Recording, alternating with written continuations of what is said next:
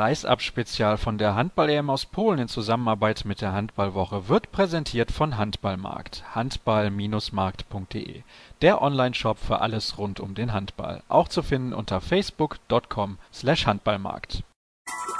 Kreis ab, der Handball-Podcast. Kreis ab. Die, die aktuellsten Geschehnisse aus der Welt des Handballs mit Sascha Staat. Steffen Weinhold sitzt neben mir, der leider verletzte Kapitän unserer Nationalmannschaft. Steffen, erstmal, wie geht's dir gerade im Moment körperlich? Ja, körperlich geht's eigentlich ganz okay. Die physischen Schmerzen sind nicht so groß. Natürlich merkt man, ähm, dass da was nicht hundertprozentig in Ordnung ist, aber das ist gar kein Problem. Und mental?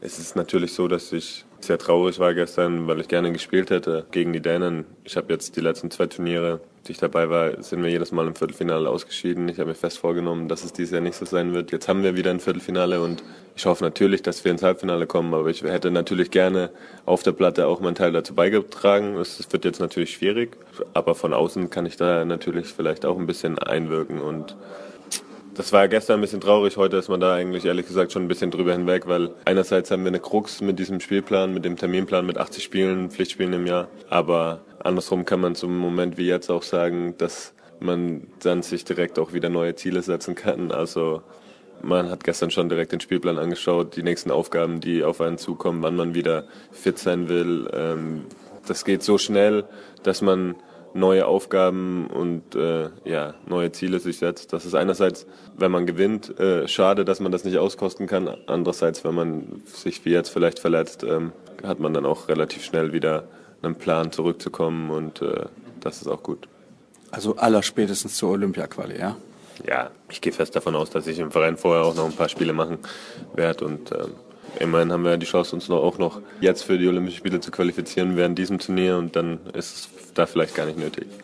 Du schmunzelst schon ein bisschen, wenn du das erzählst. Was sagst du denn eigentlich zu den Leistungen der anderen Mannschaften bisher? Also da waren ja durchaus ein paar sehr, sehr überraschende Ergebnisse dabei. Die Norweger zum Beispiel haben gegen die Polen gewonnen. Die Polen haben sehr, sehr souverän gegen die Franzosen gewonnen. Schon ein bisschen überraschend teilweise. Ja, aber ich glaube, wenn man die letzten Turniere, vor allem die Europameisterschaften verfolgt, ist es immer so, dass es überraschende Ergebnisse gibt, weil es einfach ganz selten der Mannschaft gelingt, ähm, in den zwei Wochen in diesen acht, neun Spielen jedes Spiel auf höchstem, höchstem Level zu spielen und dass man da immer mal einen Ausrutsch nach unten mit dabei hat, ist einfach so. Das hat man gesehen, als die Polen äh, zum Beispiel gegen die Franzosen gewonnen haben, dass die dann nicht ihren besten Tag erwischt haben. Klar, es gab viele Überraschungen. Ich denke, die Norweger haben bisher eine sehr überragende Leistung gebracht, was man ihnen vielleicht vorher von den Experten gar nicht so zugetraut hatte. Aber ich glaube, man hat es auch bei unseren Spielen gesehen, dass das Level, das Niveau einfach so eng beieinander ist. Also wir haben enge Spiele für uns entschieden. Das muss man aber auch jedes Mal wieder bestätigen. Deswegen wird es auch in den nächsten Turnieren, in den nächsten Qualifikationen immer so sein, auch wenn wir auf so eine Olympia-Qualifikation schauen wollen, dass es um Millimeter, um Kleinigkeiten geht. Und äh, da gilt es jedes Mal wieder das zu bestätigen, was wir jetzt in den letzten Spielen, die wir gewonnen haben, gezeigt haben. Warum schaffen wir morgen gegen Dänemark die Überraschung und qualifizieren uns fürs Halbfinale? Was macht dich so optimistisch? Denn ich habe den Eindruck, du bist sehr optimistisch.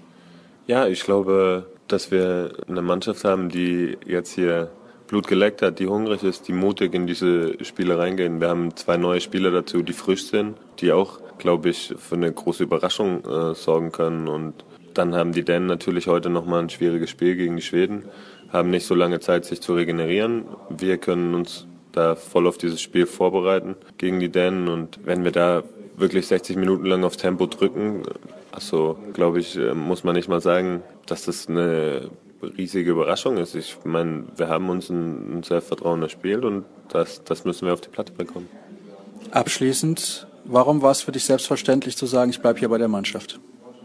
Ja, ich meine, wenn man ein bisschen ins so ein Herz von einem, von einem Sportler reinschaut. Man hat sich zwei, drei Wochen vorbereitet, man ist jetzt zwei Wochen hier, war insgesamt jetzt fast einen Monat lang schon zusammen.